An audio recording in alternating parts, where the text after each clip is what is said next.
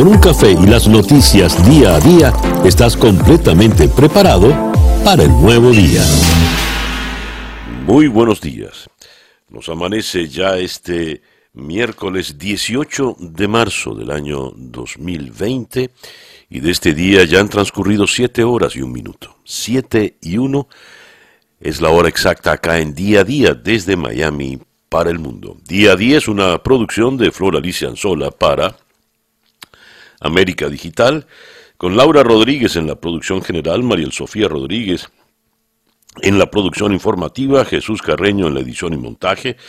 Hoy tenemos a don Daniel Ramírez en los controles con las presentaciones musicales de Manuel Sáez y Moisés Levi. Y ante el micrófono, quien tiene el gusto de hablarles, César Miguel Rondón.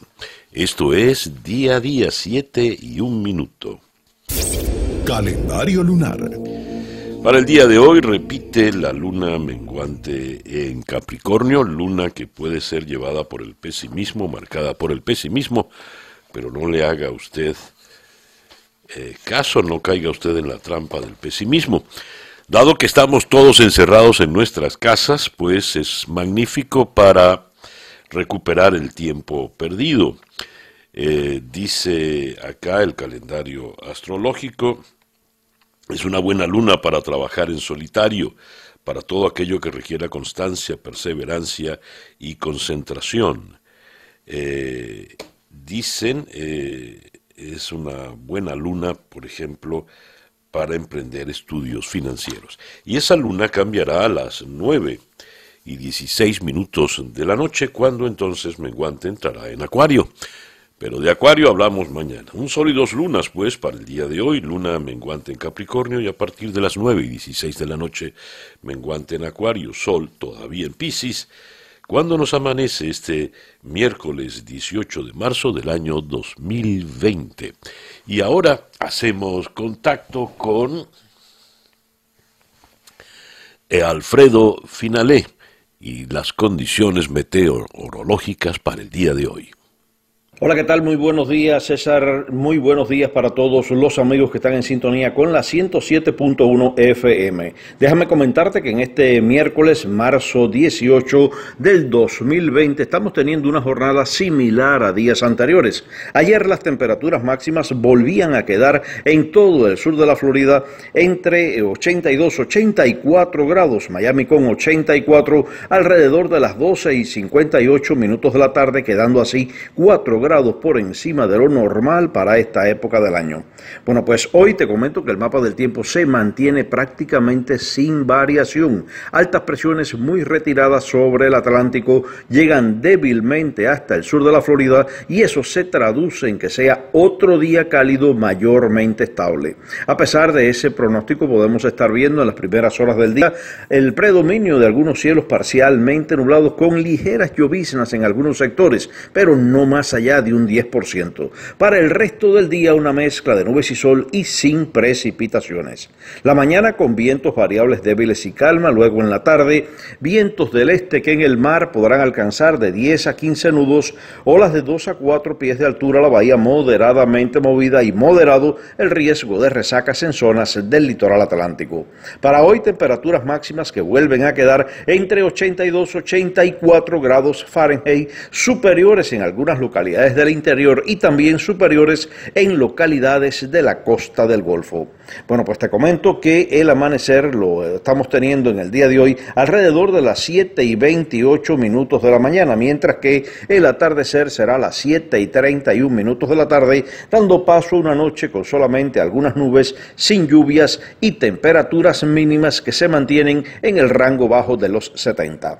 Para los próximos días, los modelos de pronóstico sugieren muy poca variación Continuaremos con una mezcla de nubes y sol en la mayor parte del día, sin precipitaciones y temperaturas por encima de las normales para esta época del año. Reportó para ustedes Alfredo Finale. Muchísimas gracias, Alfredo. Alfredo Finale es el meteorólogo de nuestra emisora hermana Actualidad 1040 AM. Estas son las noticias de Venezuela. Esta eh, crónica firmada por Vivian Sequera y Mayela Armas en este despacho de Reuters nos da cuenta de lo que se vive en Venezuela. Venezuela vivía el martes su primer día de cuarentena nacional por el coronavirus, con problemas en la movilización de transporte de alimentos y suministro de combustible entre las regiones, lo que amenaza con agravar la ya precaria situación de la nación OPEP. La vicepresidente Delcy Rodríguez dijo que se presentaron tres nuevos casos, con lo que el total de contagios en el país es de 36 personas. Maduro declaró el lunes una cuarentena en los 23 estados del país, prohibiendo la circulación de personas y camiones, excepto los que transporten comida o medicinas. Desde temprano, unidades militares en carreteras de Caracas y otras zonas del país impedían el paso de autos y buses hacia regiones del interior e incluso dentro de la capital, pero dejaban avanzar algunos vehículos como camiones cargados de medicina en el sur y centro del país, según testigos. Con el avance del día, las restricciones de circulación ya no eran solo entre estados, sino entre algunos municipios, de acuerdo con testigos.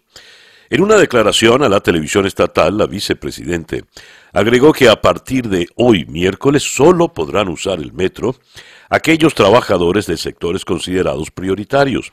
Entre estos sectores, ha dicho el gobierno, están los supermercados y las farmacias. Al metro no se permitirá el ingreso de ningún trabajador que no esté llevando la mascarilla, dijo la señora Rodríguez.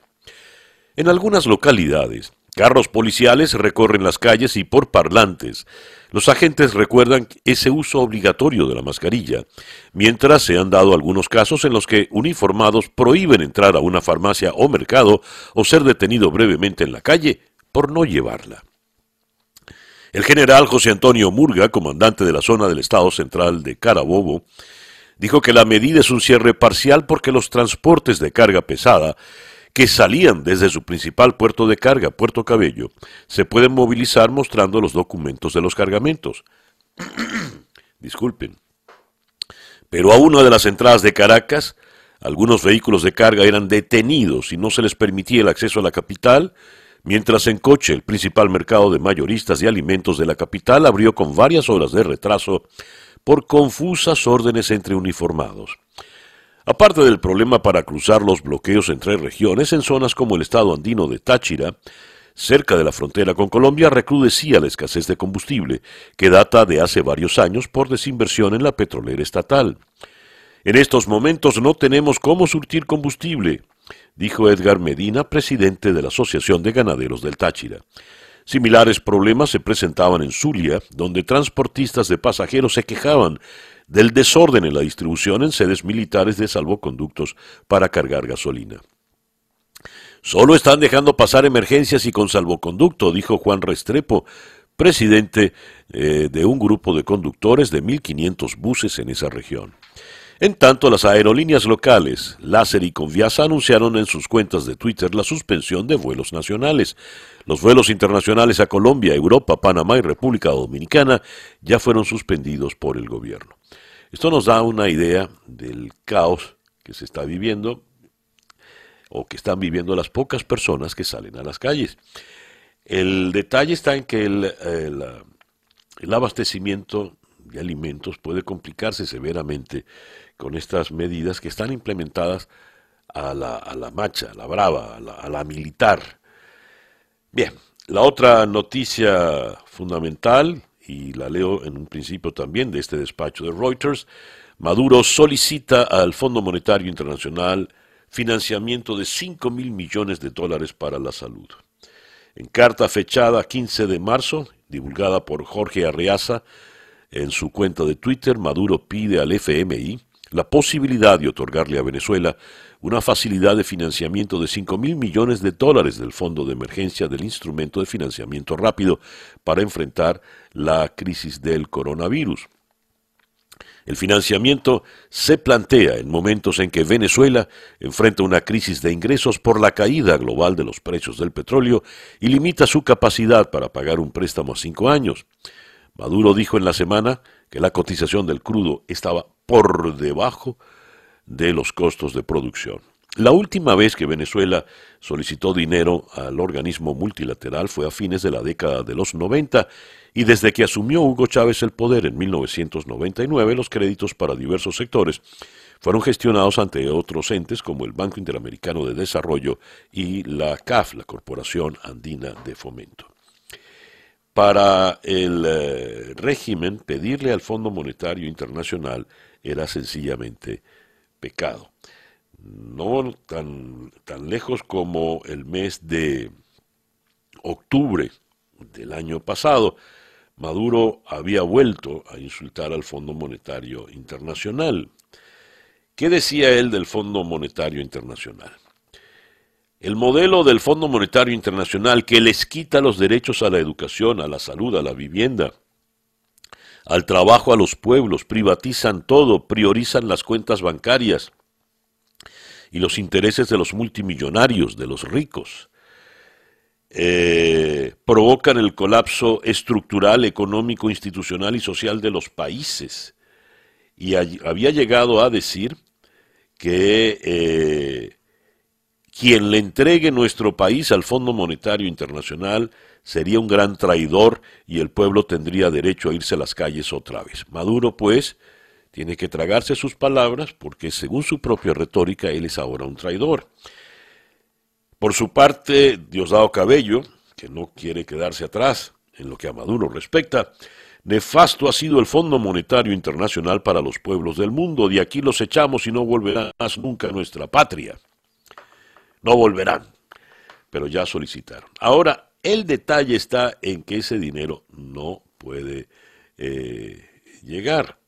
El Fondo Monetario Internacional ya les voy a leer acá la información. Eh, a ver, a ver, ya, aquí la voy a encontrar. Eh, ah, caramba, de repente se pierde, ¿no? Bueno, no puede entrar en la, ayuda porque según el Fondo Monetario Internacional hay un detalle y es que eso lo había dicho ya en su oportunidad la señora Cristian Lagarde cuando era la presidenta del fondo. El, no puede entrar el dinero por la sencilla razón de que no el gobierno de Maduro no es reconocido, es un gobierno ilegítimo. Además, para que pudiera transarse la solicitud debería hacerse a través del Fondo Monetario, eh, a través de la Asamblea Nacional, la Asamblea Nacional que preside eh, Nicolás, eh, que preside Juan Guaidó.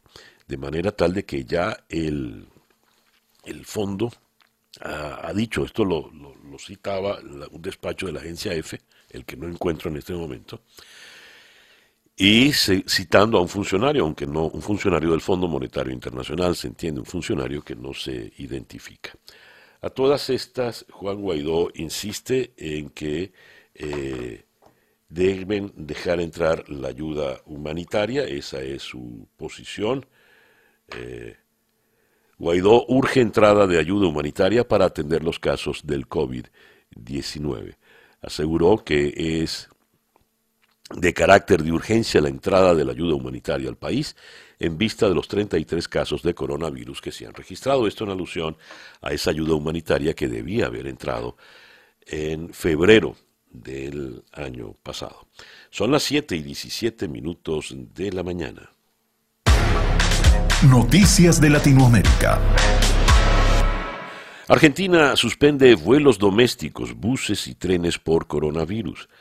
Argentina paralizará durante cinco días los vuelos domésticos, buses y trenes de larga distancia en una medida contra la pandemia de coronavirus para evitar la circulación interna de turistas, según informó el gobierno y confirmaron 14 nuevos casos de coronavirus en Argentina y el total de contagiados asciende ya a 79. En eh, el tiempo de Bogotá, Leo, confirman 10 nuevos casos de COVID-19 en Colombia, ya son 75 en total. El anuncio lo hizo el Ministerio de Salud, hay 40 contagiados en Bogotá. Los nuevos pacientes están en Bogotá, Cúcuta y Cartagena. Y Colombia decreta el estado de emergencia y el aislamiento obligatorio de todas las personas mayores de 70 años. En la República Dominicana, el presidente Danilo Medina anunció una serie de medidas drásticas para frenar el coronavirus, entre ellas el decreto del estado de emergencia, la suspensión de actividades comerciales y el cierre de fronteras. En Brasil, por su parte, se registra la segunda muerte por coronavirus y la primera en Río de Janeiro. El, eh, Brasil registró la segunda muerte, la primera en el estado de Río de Janeiro y que se suma a la reportada horas antes en Sao Paulo el más poblado del país y afectado por la enfermedad, donde se están investigando otros cuatro decesos. Y Bolsonaro anunció la suspensión de visitas familiares a las cárceles federales por 15 días y las visitas de abogados por cinco días. Esto también por el coronavirus. Eh, la Organización Mundial de la Salud llamó a México a intensificar las medidas sanitarias para evitar la propagación del virus. En México el número de casos de COVID-19 aumentó a 93, según reportó la Secretaría de Salud. La dependencia confirmó en una conferencia de prensa en el Palacio Nacional que el 2% son considerados graves y requieren de una mayor valoración. El expresidente peruano Alejandro Toledo pide salir de prisión por riesgo al coronavirus. Toledo acusado en su país de corrupción y encarcelado en Estados Unidos a la espera de su extradición, pidió al juez que le deje en libertad bajo fianza al ser población de riesgo de la pandemia de coronavirus. Toledo tiene 74 años. Y Panamá suma 17 nuevos casos en apenas 24 horas y ya llega a 86 contagios. Las autoridades panameñas informaron de 19 de 17 nuevos casos del COVID-19, lo que elevó a 86 los contagios confirmados, incluido el único fallecido en este país que cerró comercio, suspendió clases y prohibió el ingreso de extranjeros para frenar la expansión del coronavirus. El reloj indica 7 y 20 minutos de la mañana, esto es día a día desde Miami para el mundo. Día a día en nuestra pauta de hoy vamos a ir a la ciudad de Washington, donde vamos a abordar con el periodista Gustavo Alegret, director de noticias en Estados Unidos de NTN 24. Vamos a abordar el tema de las primarias. Las primarias demócratas se llevaron adelante ayer en los estados previstos, eh, Florida, Illinois, eh, Arizona, y la única excepción fue Ohio. De nuevo el señor Biden volvió a ganar. Como se preveía, era imposible que Bernie Sanders, sobre todo con su discurso tan izquierdista de extremo, pudiese ganar en el estado de Florida. Vamos a ir también a la ciudad de Lima. Allí vamos a conversar con Francisco Belaunde, internacionalista peruano, a propósito de la retirada de la candidatura de Hugo de Sela, el candidato del Perú, a la Secretaría General de la OEA, de manera tal de que queda ya abierto, despejado completamente el camino para eh, la reelección de Luis Almagro. Vamos a ir también a Buenos Aires, vamos a conversar allí con el periodista de Infobae, Marcos Colombo. Eh, Argentina se paraliza por completo, vamos a enterarnos, vamos a abordar, a ahondar en la situación argentina. Vamos también a Caracas para conversar con el economista Omar Zambrano, a propósito de esta solicitud de los 5 mil millones de dólares de Maduro al Fondo Monetario Internacional. Hay cuánta verdad hay, cuánta sinceridad hay en esto, cuánta, cuán necesario es de verdad el dinero. Y si sabía que no se lo iban a dar, ¿para qué lo hace? ¿Es una estrategia distraccionista? Es una manera de decir, ni siquiera el Fondo Monetario Internacional se compadece de nosotros en medio de la tragedia. Ya eh, ahondaremos en esto. También vamos a conversar con el doctor Rafael Orihuela, eminente infectólogo venezolano, a propósito de cómo está la situación del coronavirus en Venezuela. Y eh, ya que estamos en estos tiempos de encierro, vamos a conversar con la psicóloga y psicopedagoga Adriana Gioni a propósito de qué vamos a hacer con los niños en casa, cómo los vamos a, tratar ahora que estamos todos encerrados. Esa es pues nuestra pauta para el día de hoy, miércoles 18 de marzo, esto es día a día, son las 7 y 22 minutos de la mañana. El editorial con César Miguel Rondón. El amigo Moisés Naim escribe un artículo en Al Navío Y allí se plantea algo fundamental. Con el coronavirus se descubrirá quiénes piensan en los demás y quiénes piensan solo en sí mismos. En las próximas semanas y meses vamos a descubrir quiénes, tanto personas como países, están más dispuestos a actuar eh, teniendo a los demás en mente y quiénes solo piensan en sí mismos. Esto se va a hacer más fácil de descubrir ya que el coronavirus ha hecho patente que todos somos vecinos, aún de países y personas que están en nuestras antípodas. Los terremotos generan destrucción y también nueva información sobre las capas más profundas del planeta. Las pandemias también generan destrucción e información, y no solo biológica, epidemiológica o médica, también revelan quiénes somos como personas y como sociedad. ¿Hay entre nosotros más altruistas o más egoístas? Se pregunta Naim. ¿Nos conviene tener un país abierto al mundo o fronteras más cerradas? ¿Le creemos a los políticos o a los expertos? ¿Qué debe guiar más nuestra conducta, las emociones o los datos?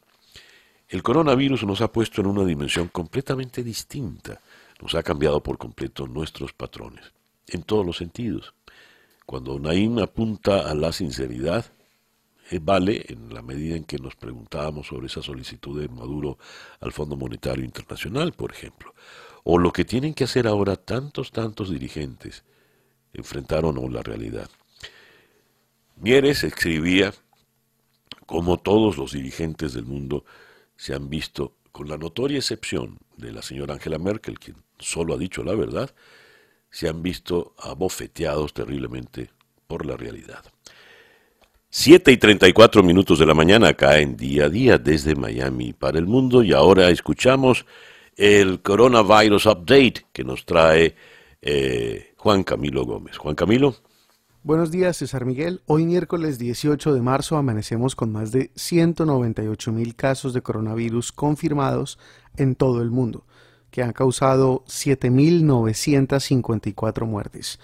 En Estados Unidos se reportan más de 6.500 casos y 116 muertes. En nuestro estado, en Florida, hay 217 casos confirmados y 7 fallecidos. Gracias, Juan Camilo. Esto, esto nos, lo, nos lo grabó Juan Camilo a las 6 de la mañana. Son las 7 y 35. Hora y media después se ha incrementado la cifra. 201.436 casos confirmados en todo el mundo, en todo el planeta. Eh, la tasa de fallecidos asciende a 8.006 en todo el planeta.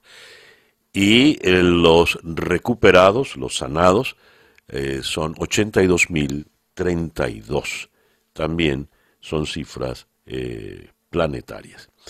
En Italia eh, China es el país con más contagiados, 81.102, Italia 31.506, Irán 16.169 y sigue España con 13.716. El reloj indica en este momento las 7 y 36 minutos de la mañana. Las noticias de hoy en Estados Unidos.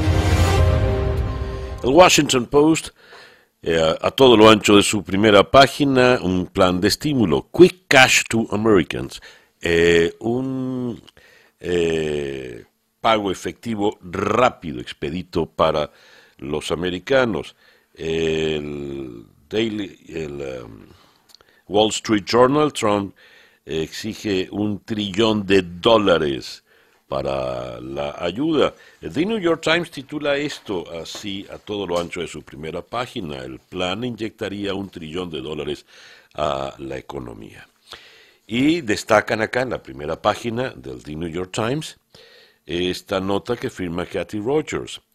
Por semanas, el presidente Trump había minimizado el coronavirus, se había burlado de la preocupación que generaba el virus. Pues bien, ayer subió al podio de la Casa Blanca y entonces hizo una afirmación sorprendente. Yo siempre supe que venía, que esto era una pandemia. Supe, lo supe desde el primer momento. Bueno, En otras informaciones, ¿qué nos deja el, eh, ¿qué nos deja el tema del coronavirus? Por ejemplo, Estados Unidos y Canadá se preparan para suspender los viajes no esenciales entre los dos países. El coronavirus ya está presente en todos los estados de la Unión, mientras aumenta el número de casos en la América Latina. Eh, la FAO advierte que hay 85 millones de niños en riesgo de perder alimentos por el tema del coronavirus. Eh, servicios de Ciudadanía e Inmigración cerrarán sus oficinas del 18 de marzo al primero de abril, es decir, a partir de hoy, todas las oficinas de Ciudadanía e Inmigración están cerradas. El, eh, dice acá, hospitales temen, los hospitales en los Estados Unidos, temen escasez de respiradores oficiales, artificiales perdón, en medio de la crisis. El secretario del Tesoro advierte que el desempleo puede alcanzar hasta el 20% por el tema del coronavirus. Por esta razón, el presidente anunció un paquete de ayuda adicional y pretende enviar cheques de mil dólares o más durante las próximas dos semanas. Además, se aplazarán los pagos al servicio de rentas internas durante 90 días sin penalidad ni intereses. Eh, también leo acá, ya ahora con relación a, la, a las primarias de los demócratas, que no fueron suspendidas ni en Florida, ni en Illinois, ni en Arizona, solo se suspendieron las de Ohio y en todas tres arrasó Biden, de manera que la nominación de Bernie Sanders se desvanece. Eh, tengo acá la información de los delegados.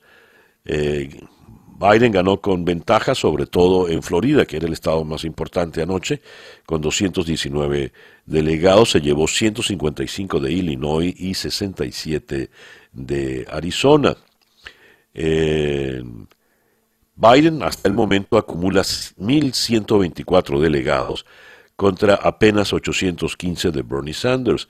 Así, Biden ya está cerca de cruzar el umbral de los 1.991 delegados necesarios para obtener la nominación y el papel de Sanders pues queda eh, prácticamente en peligro de, de, de superar la contienda.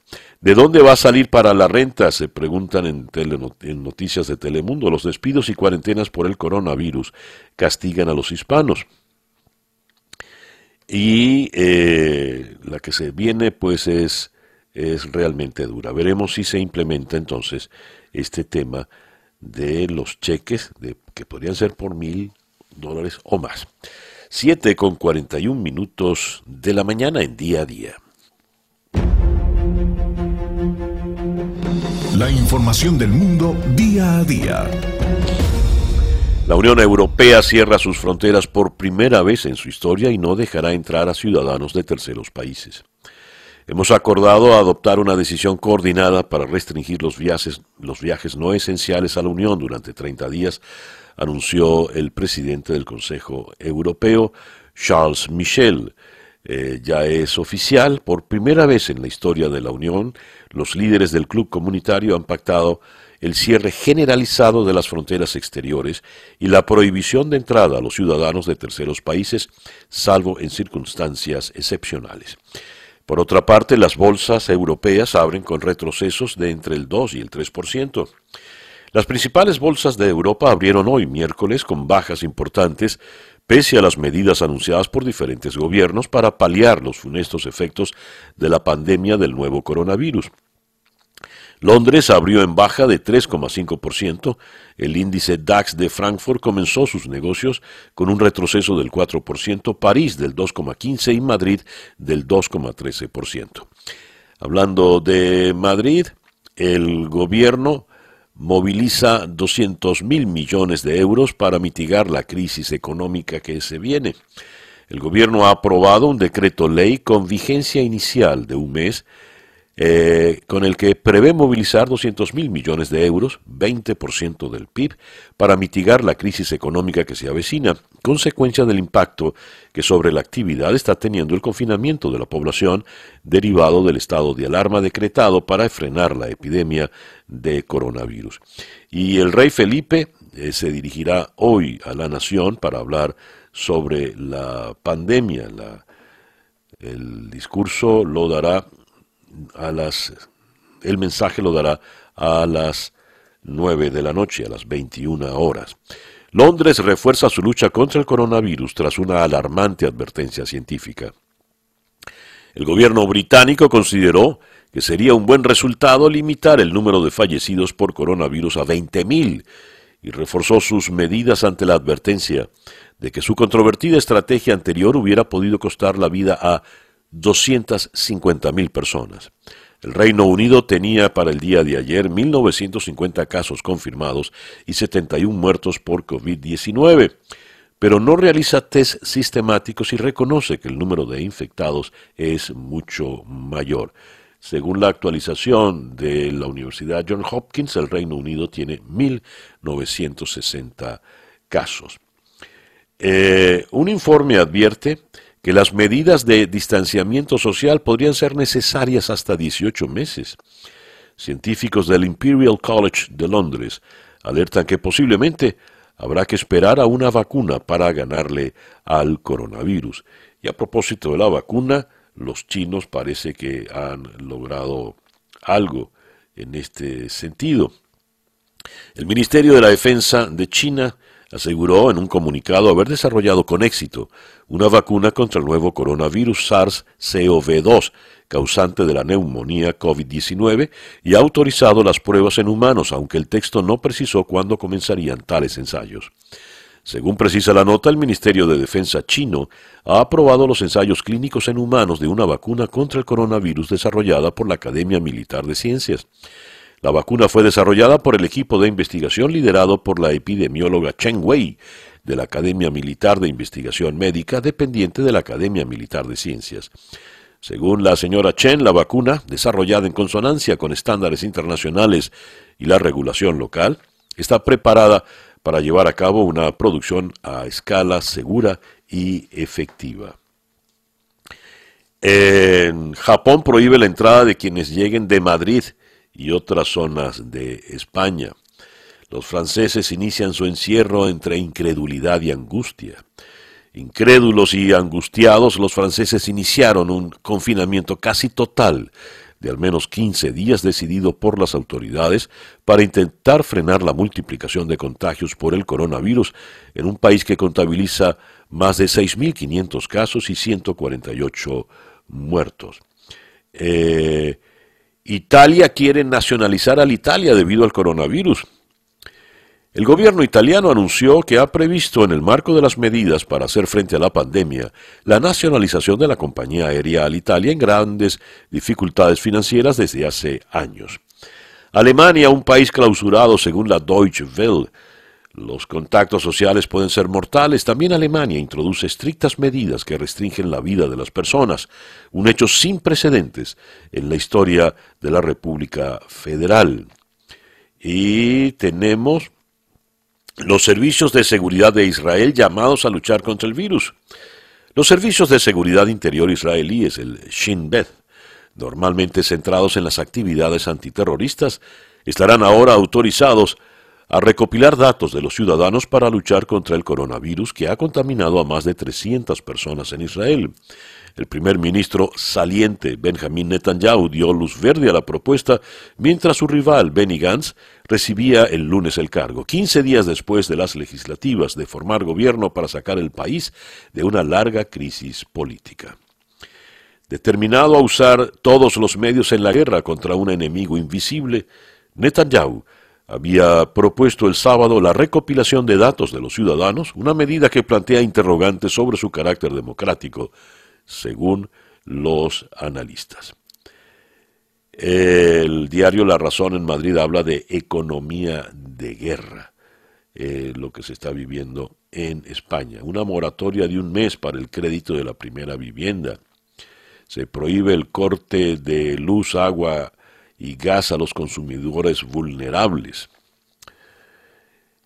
Y el país titula en grande lo que ya habíamos comentado. Sánchez lanza 200 mil millones contra la crisis del eh, coronavirus. La República en Roma non spercate questi giorni difficili. Palabras del Papa Francisco. Son las 7 y 48 minutos de la mañana.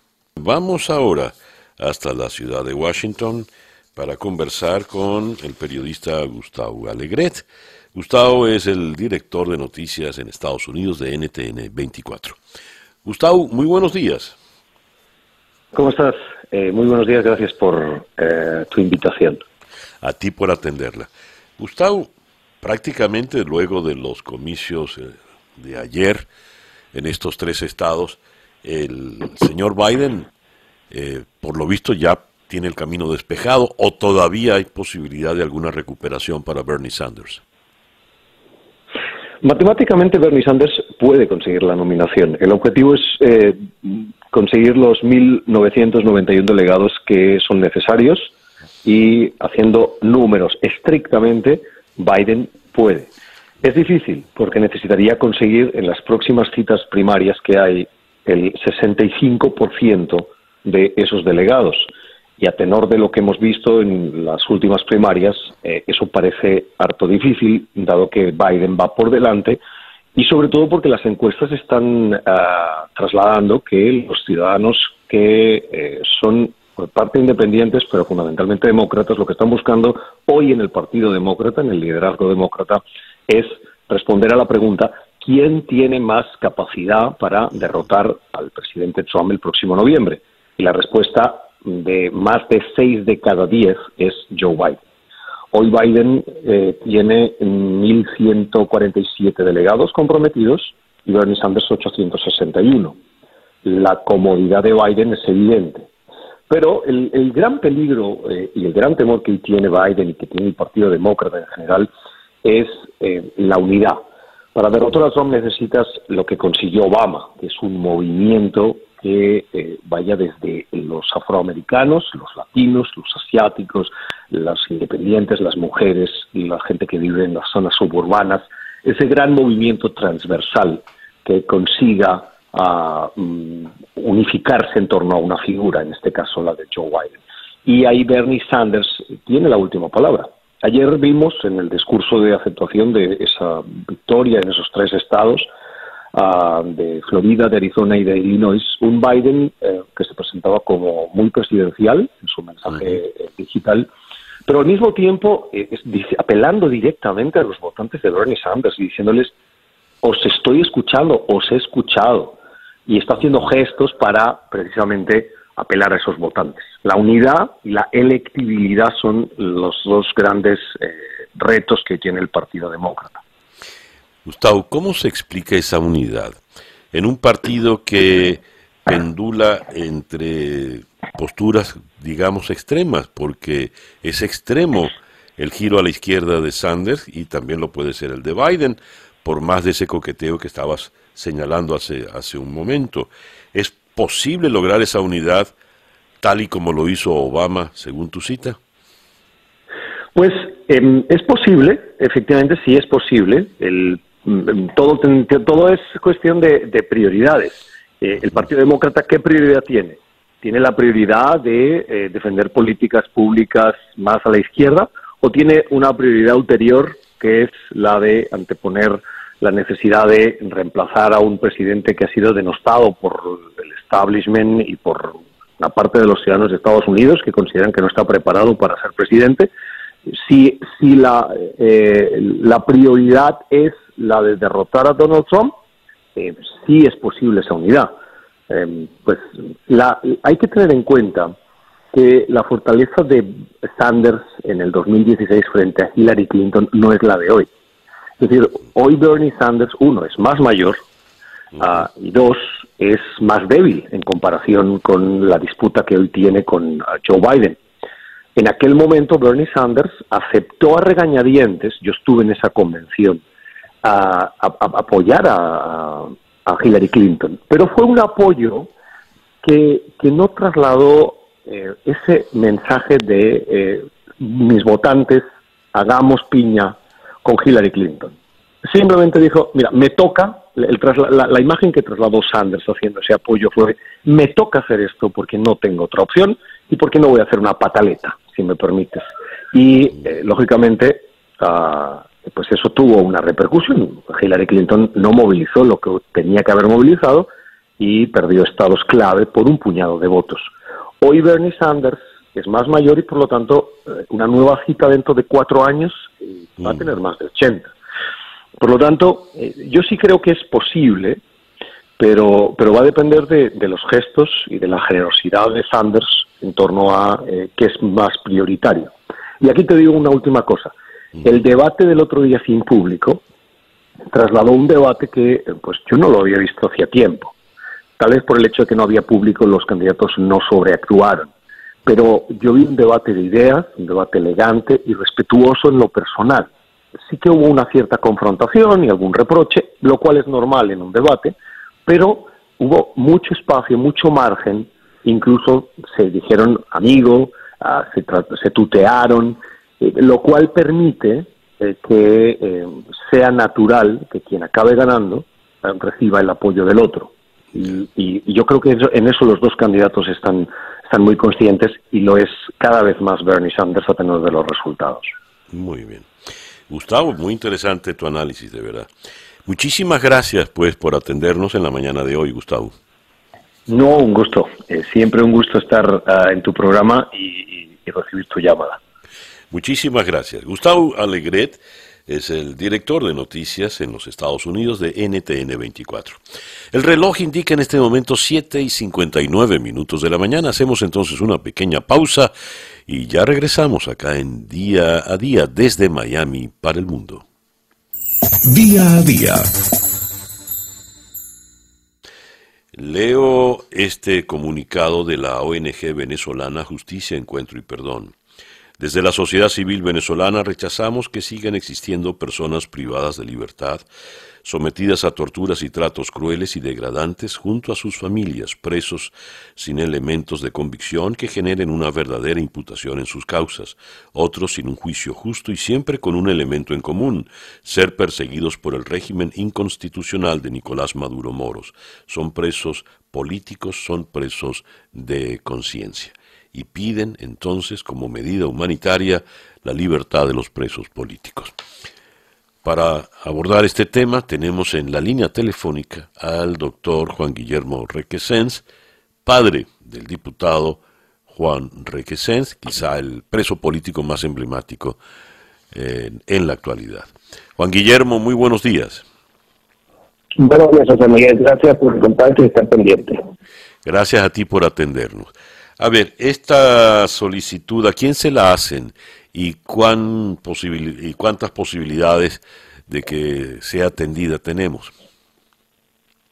Bueno, fíjate, esto, esta solicitud, a propósito, primero y principal, ya sabemos que Juan es inocente, ya hubo un pronunciamiento del grupo de trabajo de detención de la ONU, donde ordena la libertad del diputado. Durante este mal llamado juicio, los testigos que han llevado la fiscalía, ninguno señala a Juan. Entonces sabemos que es inocente, es un problema político y una liberación política, no un problema no jurídico. Entonces, en vista de que ahora Juan estuvo tres semanas sin visitas, aislado, incomunicado, etcétera, nunca nos dieron explicación por qué, se reabren las visitas, los vimos el sábado antepasado y este jueves, y bueno, por razones obvias, por el problema del coronavirus, se suspenden las visitas del helicóptero, cosa que me parece razonable. Eh, sin embargo, las condiciones allí no es lo más consono. Yo diría que en otras cárceles también. Ahí no hay agua, hay hacinamiento, hay eh, más de 60 personas allí este, recluidas. Eh, las condiciones no son higiénicas ni sanitarias para combatir o, prevenir esta, esta catástrofe que nos ha caído. Entonces nosotros estamos haciendo una campaña, de cuarto y muchas gracias por eso, para que liberen a los presos políticos y lo manden a su casa de manera preventiva ante esta ante el coronavirus. Pues. Estamos elevando estas eh, peticiones a los entes internacionales, al Comisión Interamericana de Derechos Humanos, a la señora Bachelet, etcétera, para que el señor Nicolás Maduro habla de unidad, habla de no politizar. Si está hablando de no, eh, eh, digamos, de no politizar el problema y, este, digamos, llamando a la unidad de la sensatez, él es el que tiene la llave de esa puerta. Más tarde, el Ejecutivo, el, régimen es el que tiene la llave de esa puerta. Nicolás Maduro, si está hablando de buena voluntad, manda a los presos políticos por prevención, porque lo que pudiera suceder allí, Dios no lo quiera, son delitos de lesa humanidad por no haber tomado las medidas preventivas que las ha tomado todo el mundo. En Irán creo que liberaron no sé cuántos presos por otros lados para evitar el hacinamiento. Entonces, él es el que tiene la llave para proceder a cumplir con esa medida humanitaria y son responsables de lo que pueda pasar allí. Bueno, veremos cómo la recibe eh, Nicolás Maduro. Juan, muchísimas gracias pues por atendernos y estaremos muy pendientes de todas estas gestiones y cuentas, por supuesto, con nuestra solidaridad y nuestro apoyo incondicional en todo momento. Gracias. Y él, como siempre, el diputado mandando su mensaje de fortaleza, que hay que seguir luchando, que en unidad, siguiendo los eh, lineamientos y la agenda del presidente de la Asamblea Nacional. Él está fuerte moralmente y tenemos que seguir adelante. Un gran abrazo, Dios los bendiga, mucha fuerza. Juan Guillermo Requesens, médico, es el padre del diputado Juan Requesens, eh, secuestrado literalmente por, por el régimen. En fin, ya veremos. El reloj indica en este momento las 8 y 10 minutos de la mañana. Día a día con César Miguel Rondón. Eh, el Perú, el gobierno del presidente Vizcarra ha decidido retirar la candidatura del diplomático Hugo de Sela a la Secretaría General de la OEA, por lo tanto pareciera que ya nada puede impedir que Luis Almagro sea reelecto como secretario general. ¿Por qué el gobierno peruano retiró a su candidato? Vamos hasta la ciudad de Lima y abordamos el tema con el internacionalista Francisco Belaunde. Francisco, muy buenos días. Buenos días, José Miguel, encantado de estar con, con, el programa. Gracias por atendernos, Francisco. ¿Por qué el presidente Vizcarra retiró la candidatura de, de Cela? Bueno, es un poco lo que habíamos conversado la última vez, ¿no? Las pocas, las escasas posibilidades eh, de triunfo y bueno, me han tomado nota de eso y al final decidieron que lo mejor era ya retirarla, ¿no? Y no conseguir, y no proseguir con algo que finalmente era una candidatura que había levantado cierta polémica, ¿no? ¿Y eh, cómo queda ahora entonces la situación para, para Luis Almagro? Que ya no pareciera tener escollo, porque la, la candidata ecuatoriana, que no cuenta con el apoyo del Ecuador, eh, no pareciera hacerle sombra. ¿Cómo ves la situación, Francisco? Mira, eh, yo lo que creo que ya, bueno, efectivamente, ya la, la ruta está trazada para un triunfo, claro, un triunfo de su parte, ¿no? Yo creo que este, ya la otra candidata efectivamente sin apoyo de su gobierno y además estando más bien identificada claramente como el sector chavista, pues no va a tener muchas posibilidades, ¿no? Mm, ya.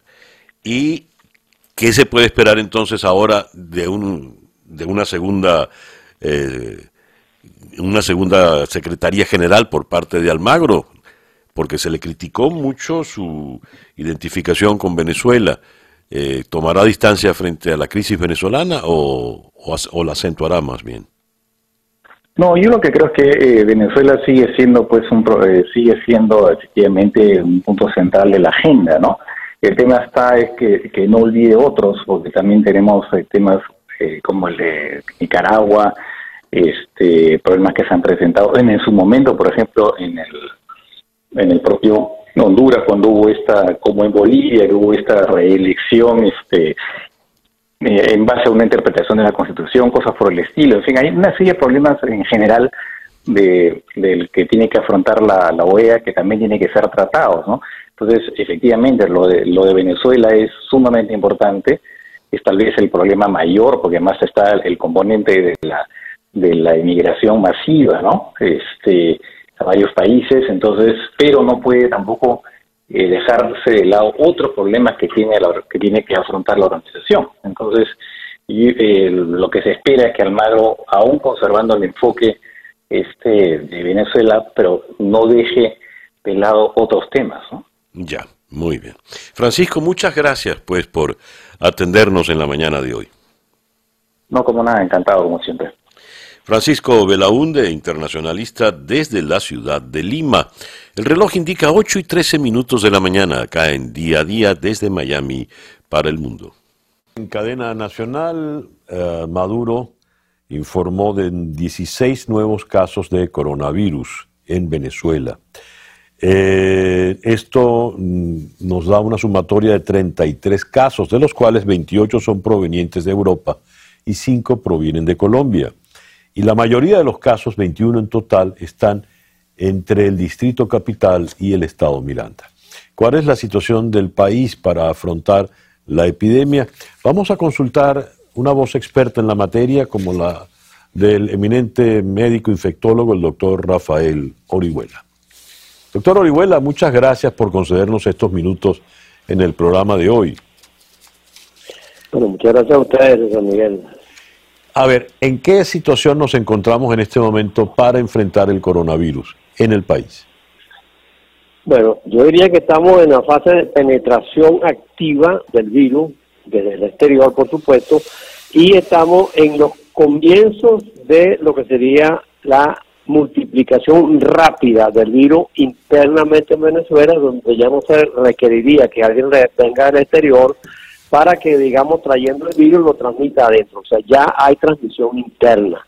Esto está demostrado porque algunos de los casos que fueron citados por el gobierno ayer son casos en los cuales no hay un antecedente claro de cómo se infectó la persona. Sobre todo un muchachito que es en el estado Cogede, otro acá en Guarena, en Guarena, Guatire, tenemos unos casos en, aquí en Caracas también donde hay la duda, un caso en Carapita, que en eso es tan lejos que dentro de la ciudad de Caracas, y entonces estamos entrando en eso que se llama fase de expansión rápida y por supuesto creo que entramos en una fase de gran peligro. ¿Por qué? Porque no tenemos los recursos suficientes, primero para hacer diagnóstico masivo, eso se requiere para tú sabes dónde tienes el virus y dónde no lo tienes.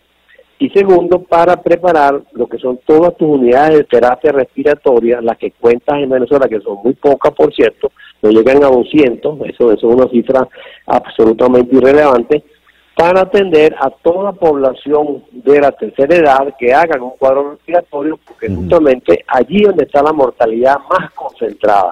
El 90% de los que se mueren con coronavirus son mayores de 70 años, o sea que ya, ya digamos tenemos un signo de alarma, ¿no?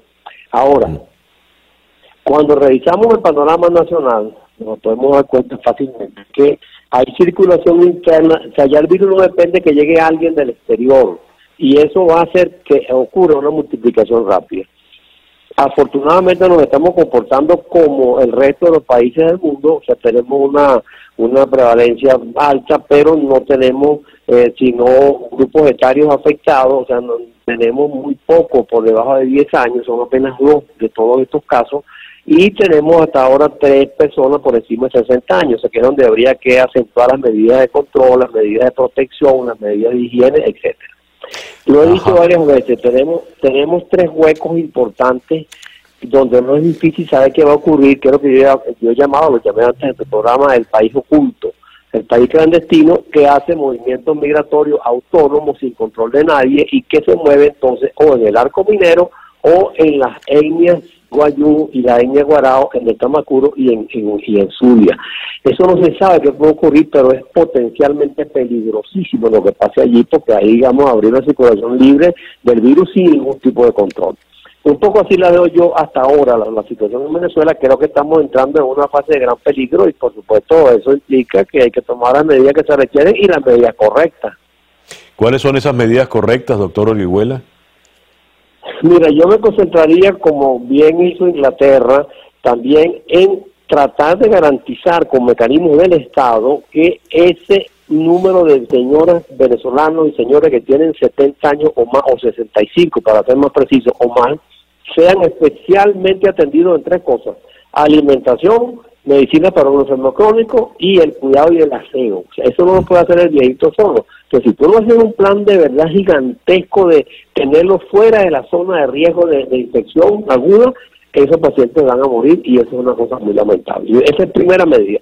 Segunda medida, aumentar la capacidad de resolución diagnóstica, o sea, saber con las previstas hechas en la sangre de qué tamaño es el problema de la expansión rápida y dónde está ocurriendo para actuar con más fuerza en esos sitios en materia de cuarentena. Y el tercer asunto que tenemos que garantizar es que la cuarentena se cumpla, en el sentido de que la población participe, la población no puede ser perseguida ni maltratada por un gobierno autoritario, porque eso la aleja de cualquier solución. yo creo que esas tres cosas son están hoy a la orden del día, tienen que ser cumplidas con exactitud, con precisión, con conocimiento, lo que es la, la, la, ciencia epidemiológica, que por supuesto la Fuerza Armada no la tiene. Ya. Ahora fíjese, doctor Orihuela, habida cuenta de que ya sabemos, los mayores de 65 años hay que son los que están en mayor riesgo. Eh, usted ah, dio ya algunas medidas, la, alimentación, el aseo y la atención médica, los medicamentos a, tomar. Pero más allá de esto, ¿qué debería hacerse con esta población mayor de 65 años? ¿Qué otras previsiones deberían tener? Mira, yo lo que creo que tiene que garantizarse es hacer imposible que ese viejito se infecte a partir de una fuente externa. O sea, garantizarle la vida más o menos cómoda en su casa. Tuvo hoy presencia en Venezuela y eso es muy triste y lamentable, viejitos haciendo cola para poder comprar una cosita pequeña en la puerta del supermercado. Todo tiene que nos ayude. O viejitos cuidando niños chiquitos, digamos, es una declaración muy peligrosa. Yo creo que si se concentrasen esos esfuerzos humanos, en vez de estar haciendo campaña electoral todo el día, se dedicaran a eso, a garantizar que la atención sea eficaz y que esos tres puntos, medicación para lo que ellos les haga falta, alimentación correcta y higiene y limpieza, eso yo creo que sería un, resultado favorable si logramos implementarlo y hacerlo eficaz en, el plazo corto. Doctor Orihuela, eh, ya no hace falta que venga nadie contaminado del exterior para que el virus siga multiplicándose en el país. Es decir, estas medidas, por ejemplo, del cierre del espacio aéreo, cierre de aeropuertos y fronteras, pues ya no tendría mucho sentido. Pero el, régimen en este momento está acentuando el control interno. Y es curioso que quien habla es el ministro de la Defensa, es el general Padrino López, hablando del control, no se puede viajar de un estado a otro, por ejemplo, y pronto seguramente harán más estrictas estas medidas. Y usted ya lo advirtió, estamos hablando de un régimen totalitario, dictatorial. ¿Cuál es el escenario que usted está vislumbrando, dada su experiencia, digamos, para las próximas dos semanas, los próximos 15 días? Mira, estoy visualizando que estos van a poner una gran torta en ese control que intentan hacer de la sociedad, que no van a poder detener este proceso de lo que se llama de expansión rápida del virus y que vamos a fracasar en la medida de protección a los viejitos. ¿Por qué? Porque no hay, digamos, la necesaria experticia para que eso se haga con conocimiento de causa, con base científica. Entonces, no hay que bajar, meter un tipo a la casa con, con varios machetes empieza a en la calle esto es un problema muy complicado y yo sinceramente no quisiera que fracase nadie, pero el enfoque militarista que le están dando con toda seguridad conducirá al fracaso y a retrasarnos en el tiempo y vamos a perder los meses que necesitamos, que son estos dos, por lo menos abril y mayo, para tratar de aterrizar el verano con la fase ya controlada, esta expansión rápida controlada, a ver si podemos, digamos, sacar al virus del país. Yo lo veo muy difícil. Ya. Doctor Orihuela, muchísimas gracias por concedernos estos minutos en el programa de hoy. Gracias, señor. El doctor Orihuela es un eminente médico infectólogo venezolano, fue ministro de Salud y prácticamente ha sido el maestro de todos los infectólogos en el país. Eh, son las 8 con 26 minutos de la mañana acá en, Día a Día. habíamos comentado el artículo de Mario Vargas Llosa en el país, mm, Regreso al Medioevo, donde a propósito del coronavirus eh, hablaba pestes, valga la redundancia, de La peste, la emblemática novela de Albert Camus. Eh, la tildó de mediocre, en fin. Y eso molestó pues a los seguidores de, de Camus, que todavía son muchísimos en el mundo. En lo personal no creo que sea una novela mediocre, por todo lo contrario, es una gran novela. Para muchos fue la que terminó de, de darle el Nobel, de encaminarlo hacia el Nobel. Pero no solo eh, disgustó a los seguidores, lectores de Camus, sino que también disgustó al gobierno chino, Vargas Llosa. Él habla allí del virus chino, eh, habla de cómo eh, es una suerte de Chernóbil porque se mantuvo oculto, se mantuvo en silencio, se mantuvo escondida. Y ahora el gobierno chino es el que ha reaccionado y, según leo en otra nota, pues le han censurado abiertamente. De repente desaparecieron sus libros en las ofertas por Internet y ya no existen libros de Mario Vargas Llosa. En fin, de manera tal de que la censura china funciona y drásticamente, aún en tiempos de coronavirus. En octubre del año pasado, decía Nicolás Maduro, el modelo del Fondo Monetario Internacional le quita los derechos a la educación, salud, vivienda y trabajo a los pueblos. Quien le entregue nuestro país al Fondo Monetario Internacional sería un gran traidor y el pueblo tendría derecho a irse a las calles otra vez. Nicolás eh, Diosdado Cabello, que no se quiere quedar atrás, nefasto ha sido el Fondo Monetario Internacional para los pueblos del mundo. y aquí los echamos y no volverán más nunca a nuestra patria. Pues han tenido que decirse, han tenido que tragarse sus palabras, porque la noticia fundamental es que ese órgano que estuvo siempre al servicio del imperialismo es ahora el eh, órgano al que se le solicita la bicoca de 5 mil millones de dólares. ¿Realmente el régimen está tan necesitado de ese dinero? ¿Fue una estrategia distraccionista pedirle al Fondo Monetario Internacional? ¿De qué se trata? Porque ya el Fondo Monetario Internacional dijo que dado que nadie está de acuerdo, o la mayoría de los países del fondo no están de acuerdo en la legitimidad de Maduro como gobernante, no le van a otorgar nada. Abordemos el tema con el destacado economista Ronald Balsa, decano de la Facultad de Ciencias Económicas en la Universidad Católica Andrés Bello. Ronald, muy buenos días. Buenos días, César Miguel. Gracias por la invitación. A ti por atenderla. Ronald, eh, a ver, ¿por qué Maduro se lanza esta jugada, esta solicitud que sabía no iba a tener éxito? Pareciera que eh, aprovecha el momento para eh, poner en, evidencia algo que todos podríamos esperar. El Fondo Monetario le va a negar esa, esa solicitud y se la va a negar por buenas razones.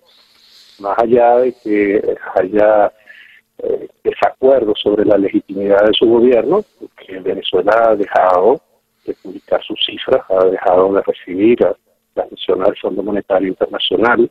Desde el año 2005 no hay una comunicación directa es necesaria con todos los países. Recordemos que en el caso de Argentina hubo un precedente similar que tuvo que resolver el gobierno de Macri posteriormente a, la salida de Kirchner este, porque eh, si no se presentan cifras, pues no es posible eh, conocer eh, la balanza de pagos, las capacidades de, devolver todo préstamo que se reciba este, o de corregir los problemas que se puedan haber presentado. Entonces, hacer una en este momento coloca en evidencia, en primer lugar, que Maduro este, no tiene recursos en este momento para enfrentar la crisis, en segundo lugar, que lo solicita quien no se lo va a prestar una carta de dos páginas en las que se dice que se le va a dar un uso significativo, 5 millones de dólares, sin haber presentado un presupuesto en tres años, es algo que necesariamente tiene que ser negado. A ver, eh, por ejemplo, ¿en qué situación está realmente el, régimen en este momento, Ronald? Bueno, yo entiendo que el, eh, problema de, salud que tenemos es obvio y evidente para el gobierno, tiene que hacerlo. Estamos en una crisis humanitaria compleja desde hace ya más de un año, declarado así, incluso por las últimas cifras que las Naciones Unidas han publicado, este, hay uno de cada tres venezolanos que tiene inseguridad alimentaria severa, el estado de los hospitales es deplorable desde hace mucho, situaciones que, ni siquiera hay agua en algunos hospitales, como el hospital universitario, que periódicamente circulen, es decir, hospitales que no solamente carecen de medicinas y médicos, sino de los instrumentos de aseo mínimo, eh, y, eh, en unas condiciones en las que bueno, la producción petrolera había caído, el precio del petróleo ha caído mucho, incluso por debajo de los costos de producción, que en Venezuela son injustificablemente altos, o sea, aquí deberían ser unos costos de producción menores, porque debería estar organizada la actividad petrolera de otra manera, los precios de la gasolina son el mejor ejemplo de que aquí las cosas se hacen este, con costos por encima de los ingresos. Eh, y, en una situación como esa, una crisis como la del coronavirus implica poner en riesgo a una población, además, a una población adulta que, que dio partir a sus hijos y a sus nietos en las migraciones. Es decir, la situación de nuestro país es muy compleja y un gobierno como el de Maduro, que tiene una responsabilidad tan grande en la destrucción de nuestro sistema de salud, parece que este, en este momento solicita el Fondo Monetario para trasladar la culpa nuevamente para decir, si nos hubieran prestado 5 millones de dólares, nada hubiera pasado.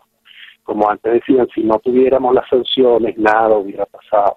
O si no hubiera habido la guerra económica, nada hubiera pasado. Pero en realidad es al revés. Si en este país todo se hubiera hecho bien, nunca se hubiera hablado ni de guerra económica ni de sanciones, no hubiera habido necesidad de pedir al Fondo Monetario para atender una crisis de salud pública. Este, porque aquí supuestamente el Fondo se hizo para, el desarrollo nacional y las emergencias eh, naturales y, sociales, y nada de eso se ha, usar. Ronald, este, ¿a quién se le puede pedir eh, esa cantidad de dinero?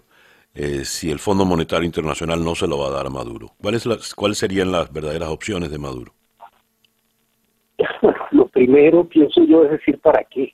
Porque 5 millardos de dólares pedidos así, sin decir, no, eh, cuál es el destino que tendrían, nadie debería prestarlo. habría que saber si eso se va a destinar a comprar medicina, a, buscar atención médica. En España están recibiendo médicos venezolanos para que ayuden a, atender la crisis. O sea, ¿cuál es el destino de esos recursos? O sea, ¿a quién se le va a pagar con eso? ¿Por qué se necesitan 5 millardos?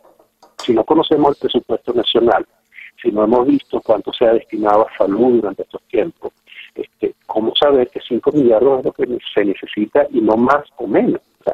una sospecha este, bien fundada que lo que Venezuela hubiera podido pedir era hasta 5 millardos en el Fondo Monetario Internacional por ese, por ese concepto, en caso de que se le pudiera prestar cumpliéndose todos los otros requisitos. O sea, uno no puede llegar a un banco a retirar todo de, una cuenta ajena sin decir que lo va a usar, menos en una crisis como esta. Y, yo diría que a cualquiera que se le pidan 5 millardos, lo primero que debe preguntar es ¿para qué los quieres? Lo segundo es ¿cuándo los pagas? Y lo mm. tercero es ¿cómo los pagas? Cualquiera debería hacer esa pregunta. Aquí más importante va a ser la ayuda de la Cruz Roja este, o este, de, la Organización Mundial de la Salud que puedan pedir prestado para hacer el uso necesario este, de, de, esos recursos a la salud pública. Nosotros necesitamos aquí, por ejemplo, agua corriente. Eso es algo que no había que pedir por el coronavirus. O sea, igual necesitamos electricidad, no, y necesitamos internet, necesitamos lo mismo que necesitábamos hace dos semanas. Pero ahora por no tenerlo, esta crisis es todavía más severa. Cinco mil millones de dólares no resuelven esos problemas mágicamente, y menos si no se nos dice cómo se va a luchar. Ya. Ronald, te agradezco inmensamente que nos hayas atendido en la mañana de hoy. El doctor Ronald Balsa, gracias. El doctor Ronald Balsa es eh, el decano de la Facultad de Ciencias Económicas y Sociales en la Universidad Católica Andrés Bello. El reloj indica 8 y 42 minutos de la mañana acá en día a día desde Miami para el mundo. Estar en las calles ya no se puede, todos están encerrados en sus casas. Y cuando decimos todos, decimos los más viejitos, que son los que más hay que cuidar, está toda la familia y están los más pequeños, están los niños que se impacientan. ¿Qué hacer con esos niños impacientes eh, ahora que todos estamos encerrados en espacios pues que se nos hacen cada vez más pequeños? Abordemos el tema con la psicóloga y psicopedagoga Adriana Gioni. Adriana, muy buenos días. Buenos días eh, a toda tu audiencia y pues bueno, hablando de un tema muy importante que nos tiene a, a todos los venezolanos y, pues y a nivel mundial también a todas estas madres y padres que tienen sus niños en casa. ¿Qué hacer con los niños en este tiempo de cuarentena? Esa es la pregunta, ¿qué hacer con ellos? Bueno, yo creo que eh, eh, pienso que lo más importante es este, ocuparlos, ¿no? Pero ocuparlos desde la calma, desde la paciencia, desde el cariño y la comprensión, porque ciertamente estamos en una situación excepcional todos en casa. Entonces, los niños no escapan a ella. Los niños, igual que nosotros los adultos, nos estresamos, nos inquietamos, nos impacientamos. Entonces, una de las medidas que eh, los psicólogos recomendamos para este, este tiempo excepcional que estamos en familia, en casa, es, este, bueno, como les dije, transmitir esa calma y esa seguridad en ocupación. Cuando digo ocupación, es psicoeducar, es conversar, es hablar, es escuchar y es observar. Si bien no hay una, una, una forma única, cada cada grupo familiar o cada estructura familiar tiene sus dinámicas, pues hay ciertas pautas y ciertas recomendaciones que solemos dar en este tiempo, ¿no? Una de ellas es tratar de mantener las rutinas. ¿Por qué las rutinas? Porque las rutinas dan estructuras. Eh, no en vano, pues la mayoría de las personas funcionamos con, con rutinas y los niños también, cuando van al preescolar, cuando van al maternal, los más chiquititos, los que no son tan pequeños, las escuelas, los colegios, los liceos y las universidades tienen estructura. Si bien eh, no vamos a establecer esas estructuras externas, pero sí internas en casa. Entonces, eh, nos ayudan porque dan seguridad y nos reducen estrés. Entonces, si queremos que los niños estén menos estresados por esta condición particular de que no están saliendo afuera, de que no están yendo a sus escuelas, no están yendo al cine, no están yendo al parque, bueno, entonces vamos a hacer estructuras divertidas dentro del hogar. ¿Qué tipo de eh, estructuras, Adriana, por ejemplo? Establecer horarios, por ejemplo, los horarios para las comidas, eh, lo, planificar actividades recreativas y divertidas, este, otras estructuras pueden ser mantener el horario, por ejemplo, para dormir, que eso es muy importante ahora, ¿no? Eh, eh, supervisar los tiempos de uso de recursos electrónicos, videojuegos que estamos viendo ahorita, pues como más tiempo extra para eso, ¿no? Y sobre todo también establecer tiempo de ocio. A menudo los niños están en lo cotidiano muy limitados con ese tiempo libre el tiempo de ocio, pues ahora podemos permitírselo a los niños en casa, ese tiempo de a veces de no hacer nada. Este, hay tiempo para hacer y hay tiempo también para no hacer. ¿Por qué los psicólogos sugerimos también considerar ese tiempo libre? Bueno, porque el tiempo de ocio le permite al niño tomar decisiones, le permite al niño conectarse con la imaginación, le permite al niño inclusive aburrirse, eh, poder conectarse con eso. Estoy aburrido, ¿qué puedo hacer? y buscar alternativas para aprovechar ese tiempo de ocio, potenciando su capacidad para tomar decisiones y crear. Adriana, el, tienes la televisión y ahora eh, pueden ver cualquier cantidad de películas y eso. ¿Cómo, ¿Cómo administrar la circunstancia de la televisión, las películas y los videojuegos? Muy importante, César Miguel, porque también hay que crear rutinas para eso, ¿no? Porque si no lo administramos, pues estamos exponiendo a nuestros niños este, y, no, y los no tan niños también, porque hay que incluir aquí los adolescentes, a un uso eh, pues de un tiempo no supervisado. Y nos estamos perdiendo también oportunidades no solamente para ponerles actividades sino también para compartir en familia. Por ejemplo yo sugiero también eh, aparte de supervisar el tiempo de exposición hacia la televisión por qué no ver películas programar un horario para ver películas.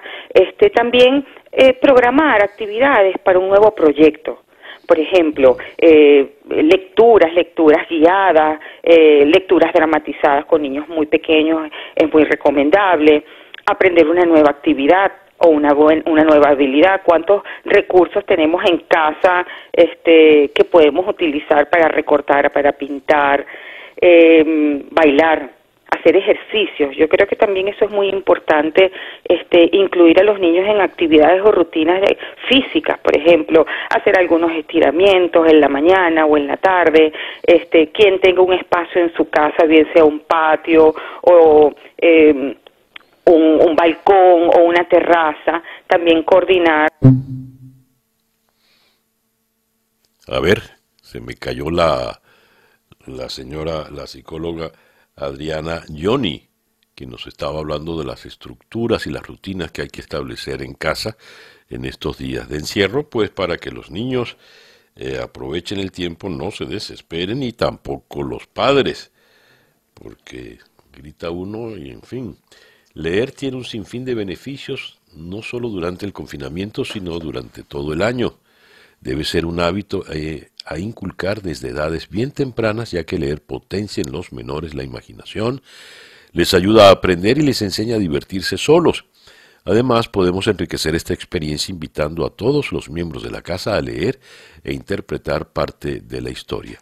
Un juego en familia que a los niños les suele encantar, según leo acá en estas recomendaciones, cómo sobrevivir al confinamiento con niños en casa. Bien, el reloj eh, nos indica, no pudimos hacer el contacto de nuevo con la psicóloga Adriana Gioni. El reloj nos indica en este momento las 8 y 52. Acabo de cambiar el reloj, 8 y 53 minutos de la mañana. Escuchas día a día con César Miguel Rondón.